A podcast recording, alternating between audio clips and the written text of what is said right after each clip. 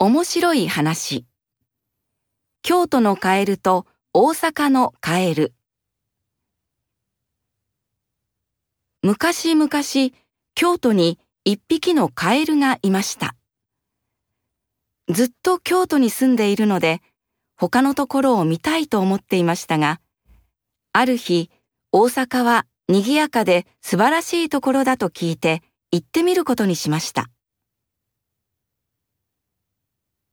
ところで、大阪にも一匹のカエルがいました。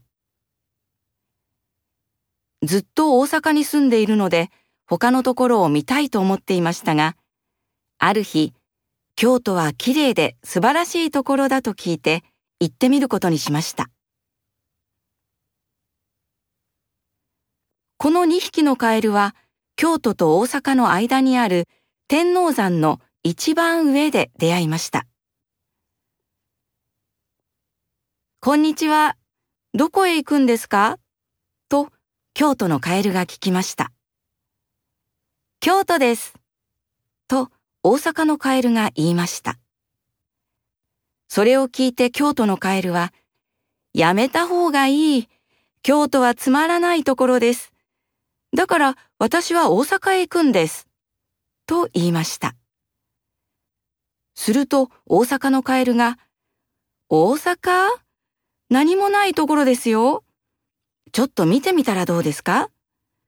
立ち上がるとここからよく見えますよ。と言ったので、京都のカエルは立ち上がって見てみました。本当だ。大阪は京都と同じですね。大阪のカエルも立ち上がって見てみました。京都も大阪と違いませんね。それなら行っても意味がない。帰りましょう。2匹のカエルは山を降りて自分の町へ帰って行きました。でも山の上で2匹のカエルが見たのは実は自分たちの町だったのです。カエルの目は頭の上にありますから。